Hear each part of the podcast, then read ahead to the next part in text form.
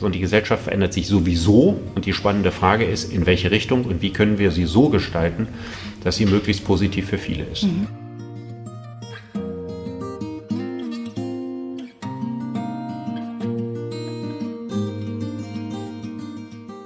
Hallo und herzlich willkommen zu Sinneswandel, dem Podcast für persönliche und gesellschaftliche Transformation.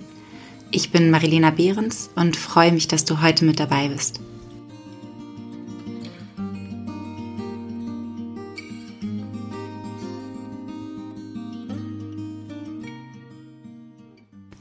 Sehr freuen tue ich mich natürlich auch über den heutigen Interviewpartner, nämlich Richard David Precht, den deutschen Philosoph und Publizist. Vor allem, weil ich ihn bereits seit Beginn des Podcasts auf meiner Liste derer stehen habe, die ich, mit denen ich gerne mal ein Gespräch führen möchte. Und es hat satte drei Anläufe gebraucht, um ihn äh, zu überzeugen bzw. für den Podcast zu gewinnen. Deswegen freue ich mich natürlich umso mehr, dass es nun geklappt hat ich habe ihn in der Universität Lüneburg getroffen, an der ich tatsächlich auch selbst studiert habe und an der er Honorarprofessor ist. Und wir haben uns vor allem über die Frage der Notwendigkeit äh, von utopischen Zukunftsbildern für die digitale Gesellschaft ähm, unterhalten. Es ist ein kurzes und knappes Interview, äh, da die Zeit sehr begrenzt war. Und ich hoffe, dass du mir verzeihst, dass im Hintergrund gelegentlich ein paar kleine Geräusche zu hören sind, da wir uns in einer Universität befunden haben und es leider nicht zu verhindern war, dass da ab und zu ein paar Studenten herumlaufen. Ich glaube aber, dass es dem Inhalt äh, keinen Schaden zugefügt hat und in dem Sinne möchte ich auch gar nicht mehr so viel vorweg sagen, außer dass es ja für mich eine Freude und auch tatsächlich eine Ehre war, dieses Gespräch zu führen und wünsche dir ganz viel Spaß mit dem Interview mit Richard David Precht. Herzlich willkommen. Ich freue mich, dass Sie die Zeit sich nehmen äh, für dieses kurze Interview. Vielen Dank, dass Sie da sind. Ja, gerne. Wir sitzen ja, oder ich habe ja gerade an Ihrer Vorlesung oder an dem Seminar Utopie teilgenommen, was ich übrigens sehr äh, spannend finde und froh bin, dass ich als Gasthörerin dabei sein konnte. Ähm, auch Ihr letztes Buch, was Sie herausgebracht haben, bezeichnen Sie ja oder nennt sich äh, eine Utopie für die digitale Zukunft man müsste ja eigentlich meinen, äh, dass es in unserer Gesellschaft geht es uns ja so gut wie lange nicht mehr. Wir leben länger, wir sind gebildeter, die Gesundheit ist besser. Ähm, weshalb sind Sie der Meinung, dass es gegebenenfalls an der Zeit ist für neue Utopien? Ich glaube, nachdem wir Anfang des 19. Jahrhunderts in Deutschland, seit Mitte des 18. Jahrhunderts in England, die, den Beginn des ersten Maschinenzeitalters erlebt haben da begann ein Maschinenzeitalter, in dem die menschliche Hand ersetzt wurde, neue Produktionsformen entstanden. Aber mit dieser neuen Form von Technik und Wirtschaft entstand eine neue Gesellschaft. Technisch-ökonomische Revolutionen bringen neue Gesellschaften hervor. Und jetzt stehen wir wieder an einer solchen Wende. Wir, wir, kommen ins zweite Maschinenzeitalter. Das menschliche Gehirn wird ersetzt, zumindest in einigen wesentlichen Funktionen, wenn auch nicht in allen. Und das führt dazu, dass diese technisch-ökonomische Revolution wieder eine neue Gesellschaft hervorbringen wird. Und die Frage ist, wie gestalten wir diese Gesellschaft und wie soll diese Gesellschaft aussehen? Das heißt also, es liegt nicht an uns, dass wir jetzt sagen, wir hätten gerne eine völlig andere Gesellschaft, sondern die Gesellschaft verändert sich sowieso. Und die spannende Frage ist, in welche Richtung und wie können wir sie so gestalten, dass sie möglichst positiv für viele ist. Mhm. Viele sprechen ja davon, dass quasi die digitale Welle kommt und, und, uns überrollt. Sie sprechen ja im Gegensatz dazu davon, dass die Zukunft nicht kommt, sondern dass wir, wie Sie auch gerade gesagt haben, dass wir dafür zuständig sind, die Zukunft zu gestalten. Was glauben Sie denn, was bedeutet letztendlich gerade eben die Digitalisierung für uns als Menschen, wenn wir eben, wenn man so sagen kann, auch quasi in Konkurrenz zu den Maschinen treten, wenn das überhaupt der Fall sein wird. Was mhm. heißt das für uns, für unser Menschenbild? Was glauben Sie? Und wenn man es abstrakt philosophisch ausdrückt, würde man sagen, der Mensch hat sich in seiner abendländischen Philosophiegeschichte jedenfalls immer qua seines Intellekts und seiner Vernunft als das andere der Natur empfunden. Und nun, also das andere der Natur als das andere gegenüber Pflanzen und Tieren. Mhm. Und jetzt kommen wir in eine Welt, wo Menschen, Tiere und Pflanzen das andere der künstlichen Intelligenz sind.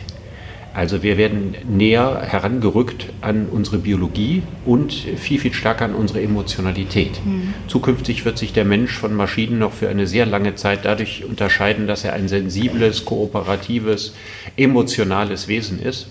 und weil er das ist, auch viele Intelligenzleistungen des Menschen, die ganz eng mit Gefühlen zusammenhängen, seine Besonderheit ausmachen. Das ist etwas anderes, als den Menschen darüber zu definieren, dass er gut rechnen kann mhm. oder logisch denken. Ich glaube auch die, das äh, zweite Maschinenalter, wie Sie es genannt haben, unterscheidet sich von den vorherigen Revolutionen dadurch, dass vorher wurden wir beispielsweise uns die menschliche Arbeit durch Maschinen ersetzt, vor allem was unsere Handfertigkeit angeht. Jetzt geht es ja darum, dass eben Maschinen vor allem unsere Intelligenz ersetzen können. Ich glaube, das beunruhigt viele Menschen und ähm, kann ja gegebenenfalls, also es gibt ja diese Diskussion, ob mehr Arbeitsplätze entstehen oder ob weniger am Ende da sind. Mhm. Ähm, und ich glaube, dass vielen Menschen gerade das, äh, das in Unruhe bringt. Das ist auf jeden Fall so. Es ist auch interessant, wenn ich Vorträge halte, lese ich anschließend immer die Schlagzeile Precht warnt. Die steht unter jedem zweiten meiner Vorträge, obwohl Warnen eigentlich gar nicht der Grund ist, wofür ich die Vorträge halte, sondern es geht darum, gute Vorschläge zu machen, wie wir die Zukunft gestalten können. Viele meinen, dass ich, wenn ich sage, wir werden Millionen von Arbeitslosen kriegen, dass das eine negative Botschaft ist. Ich würde mal sagen, es ist eine negative Botschaft für viele der Betroffenen. Es ist aber keine negative Botschaft im Hinblick die, auf die Weiterentwicklung der Gesellschaft. Also wenn relativ einfache repetitive Tätigkeiten wegfallen und von Maschinen gemacht werden, ist das eine Höherentwicklung und kein mhm. Rückfall. Es ist keine negative Entwicklung, langfristig gesehen. Ich unterschätze aber nicht, dass es für die Betroffenen eine negative Entwicklung ist und dass die Gesellschaft ihr Sozialsystem fundamental verändern muss, damit diese Betroffenen besser aufgefangen werden, als es im gegenwärtigen System der Fall ist. Mhm. Sie hatten ja auch eben im Seminar angesprochen, dass ähm, bereits Godwin damals, ähm, wenn ich mich jetzt recht erinnere, wenn ich nichts Falsches sage, ähm, dass er damals vor allem für eine Gesellschaft plädiert hat, die nicht auf, also die die, die Nichtarbeit in den Fokus gerückt hat. Und ähm, das könnte uns ja jetzt auch wieder in der heutigen Gesellschaft eventuell begegnen. Ja. Ähm, wie sehen Sie das? Was passiert? Ja, ich, also es ist ja gar nicht so selten. Ich meine, gucken Sie sich das alte Griechenland an. Also der Höhepunkt unserer abendländischen Philosophie, wo unsere ganze die Blaupause unseres Denkens entstanden ist. Und das war eine Zeit, die den Arbeitsbegriff, so wie wir ihn kennen, den Lohnarbeitsbegriff so gar nicht kannte. Mhm. Gearbeitet haben die Frauen, die Sklaven und die Ausländer und keiner von denen für Geld. Und deswegen ist die Vorstellung, in einer Gesellschaft zu leben, in der viele Menschen nicht für Geld arbeiten, ja keine negative Vorstellung. Mhm. Sie hatten Übrigens den interessant. Begriff, äh, Entschuldigung, dass ich unterbreche, ja. aber den schönen Begriff äh, bezahlte Selbstverwirklichung äh, genannt. Das fand ich äh, irgendwo sehr passend, weil ich mich damit selber auch identifizieren ja. Ja, also wir haben einen, einen Arbeitsbegriff, der mit dieser DNA bürgerliche Arbeits- und Leistungsgesellschaft zusammenhängt. Und der ist entstanden in der Mitte des 18. Jahrhunderts in England. Und dieser Arbeitsbegriff ist nicht mehr besonders gut und brauchbar für die Gegenwart und erst recht nicht für die Zukunft. Das gleiche gilt auch für den Leistungsbegriff. Ich bin nicht gegen Arbeit, ich bin nicht gegen Leistung. Aber der Leistungsbegriff, so wie wir den benutzen, also wenn wir von Leistungsträgern sprechen, dann meinen wir damit häufig zum Beispiel auch die Kinder sehr reicher Leute. Also die, die Erben, die, die, denen BMW gehört die gehören zu den Leistungsträgern dieser Gesellschaft, ohne dass man ihnen abverlangt, eine besonders große Leistung zu bringen. Und eine Krankenschwester gehört nicht zu den Leistungsträgern dieser Gesellschaft. Also dieser Begriff stimmt ja ohnehin schon nicht mehr, wenn er überhaupt je gestimmt haben sollte. Und das wird sich verändern. Und diese Veränderungen liegen in der Luft. Mhm. Bei jungen Menschen ist es so, Life-Work-Balance, Sinn in der Beschäftigung finden. Das sind ja neue Ansprüche. Und für diese neuen Ansprüche sind, ist dieser alte Begriff von Arbeit eigentlich nicht mehr besonders tauglich ist auch nur das als Arbeit zu zählen, was als Lohnarbeit entgolten wird, auch nicht tauglich. Im Grunde genommen sind rein psychologisch, sozialpsychologisch die Fundamente der alten Arbeits- und Leistungsgesellschaft bereits unterspült. Aber wir haben bislang nicht viel Gutes, was wir an diese Stelle setzen können. Mhm. Und das ist die große Aufgabe, daran zu arbeiten und sich was auszudenken. Ja.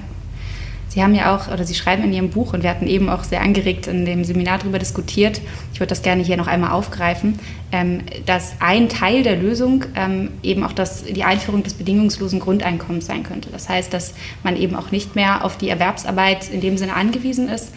Nun sagen viele Menschen, okay, oder ich kann mir vorstellen, dass viele Menschen sich dann fragen, was stelle ich denn nun mit meinem Leben an, wenn ich mein Selbst ähm, und auch mein Status, ähm, das, was mich ausmacht, nicht mehr über meine Arbeit definieren kann in der Leistungsgesellschaft, in der wir leben. Ähm, wie, wie, wie können wir damit umgehen? Jeder auf seine eigene Art und Weise. Also ich mache mir äh, den Spaß, weil ich sehr viel Taxi fahre, selber kein Auto.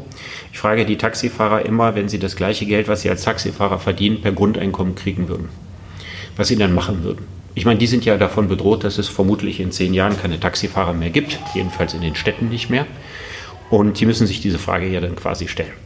Und es ist sehr, sehr interessant, wie unterschiedlich die Antworten sind. Ähm, was ich sehr, sehr häufig höre, sind, dass es Leute gibt, die sagen, ich wandere aus, weil die sagen, ich kann in der Türkei von 1500 Euro super leben. Dann äh, hört man sehr oft die Antwort, dass sie dann denken, ja, sie würden irgendwas machen, weil sie nicht Sachen bei Ebay verkaufen oder so. Es sind relativ wenige, die sagen, ich würde dann keinen Handschlag mehr tun. Mhm. Und ich glaube, dass die Anzahl der Leute, die dann gar nichts mehr tun würden, nicht besonders groß ist, dass es sie aber gibt. Es gibt sie allerdings auch jetzt gegenwärtig in der Gesellschaft. Und es ist wichtig, dass wir ein Bildungssystem haben und auch ein Arbeitsmotivationssystem, ja. was den Menschen, dass die Menschen auf Ideen bringt, was ihnen weiterhilft. Ich bin ja auch dafür, dass man ähm, die ersten 1000 Euro, die man auf das Grundeinkommen verdient, dass die steuerfrei sein sollen. Mhm. Weil dann hätte zum Beispiel jemand eine starke Motivation, Krankenschwester zu werden, auch wenn man ein Kind hat und alleinerziehend ist, wenn man dann mit drei Tagen oder vier Tagen Arbeit in der Woche mehr Geld hätte, als man jetzt Fulltime als Krankenschwester hat. Ja.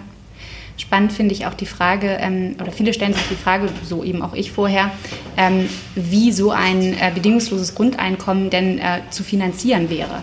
Und äh, da nennen Sie ja im, im Buch die äh, Finanztransaktionssteuer. Ähm, da gibt es ja von außen viel Gegenwind, ähm, was das angeht. Ich habe das Gefühl, dass das vor allem darauf zurückzuführen ist, dass ähm, eben unsere Gesellschaft eben auch vor allem auf einem sehr starken Kapitalismus aufbaut. Also das heißt, dass, ähm, was ich damit sagen will, ist, dass, dass Gleichberechtigung sich eben für, für Privilegierte eben auch oft anfühlt wie ein Nachteil und dass unsere Gesellschaft, glaube ich, auch fast gar nicht mehr gewohnt ist, ähm, überhaupt weniger zu, also die, die jetzt viel besitzen, da auch nicht unbedingt von loslassen wollen. Gut, das ist immer so gewesen. Freiwillig, dass jemand seinen Reichtum hergibt, das ist ausgesprochen selten. Es Gibt ja. zwar Fälle von, aber sind ausgesprochen mhm. selten. Mhm. Das ist völlig klar. Es ist, äh, nun ist natürlich das moralische Selbstbewusstsein der Finanzindustrie stark erschüttert durch die Finanzkrise. Mhm. Ähm, die Zeit, in der man die Realwirtschaft und die Finanzwirtschaft in einem Atemzug äh, genannt hat und alles gut fand, ist ja lange vorbei. Also die, die Zweifel an der hypertrophierten Finanzwirtschaft, die sind sehr, sehr groß. Und äh, die gesellschaftliche Stellung äh, der Banken ist geringer geworden. Und wenn wir eine große Arbeitslosigkeit bekommen, was ich vermute, dann wird ein sehr, sehr starker Druck entstehen. Und dann wird sich die Frage nach alternativer Finanzierung stellen. Mhm. Außerdem glaube ich, dass wenn an den Börsen so weitergemacht wird wie bisher, wir die nächste Finanzmarktkrise auch irgendwann kriegen. Und dann können wir nicht mehr so darauf reagieren wie bei der ersten. Also ich glaube, das ist eine Frage der Zeit. Mhm. Ich weiß nicht, ob es die einzige Steuer ist. Wahrscheinlich werden wir einen Steuermix brauchen für die, aber die Finanztransaktionssteuer wird den größten Teil einspüren, einfach weil die Summe, die zustande kommt, zu groß ist. Also wenn man mal guckt, dass Deutschland ein Bruttoinlandsprodukt von dreieinhalb Billionen hat und dass die Summe der, des Geldes, das mit äh, umgesetzt wird an den Börsen, also deutsche Wertpapiere, deutsche Derivate, die gehandelt werden, bei 260 Billionen liegt, dann sieht man, dass da natürlich ordentlich was abzubekommen ist und auch etwas abzubekommen ist, das die Märkte stabiler macht. Also die Lobby mag noch so laut schreien. Ja, es wird weiterhin wird, werden Unternehmen sich finanzieren lassen über die Börse. Wir reden über eine Steuer von 0,3 Prozent. Also letztlich sind es nur die Gambler, ja, die Zocker, ja, die äh, da ordentlich bei drauf zahlen. Und da habe ich überhaupt nichts gegen, dass sie das tun. Und ich, wenn man sich die Segnungen auf der anderen Seite anguckt, dann glaube ich, dass wir so eine Finanztransaktionssteuer schon hinkriegen. Aber ich glaube, dass die Politiker sich das jetzt noch nicht trauen und dass wir mhm. sie auch in lauter Gänsefüßchen-Schritten erst einführen und dann allmählich erhöhen werden. Ja das Gefühl habe ich auch, dass äh, teilweise erst, also ich habe da immer so dieses äh, Bild vor Augen, dass ein Bus an der Klippe steht und äh, mir gesagt wird, ach komm, wir haben noch ein bisschen Zeit, bevor, bevor er fällt. Äh, mhm. Macht euch keine Sorgen. Gut, das also, ist ja beim Klimawandel genau dasselbe. Ja. Was die Arbeitsmarktsituation anbelangt, haben die Leute noch nicht das Gefühl, an der Klippe zu sein, genau. sehen aber, dass der Bus Richtung Klippe fährt. Ja. Das ist der gegenwärtige Stand. Anders als beim Klima, wo jedem klar ist, dass wir schon zur Hälfte über der Klippe liegen. Ja. Dann vielleicht äh, abschließende Frage mit Blick auf die Uhr.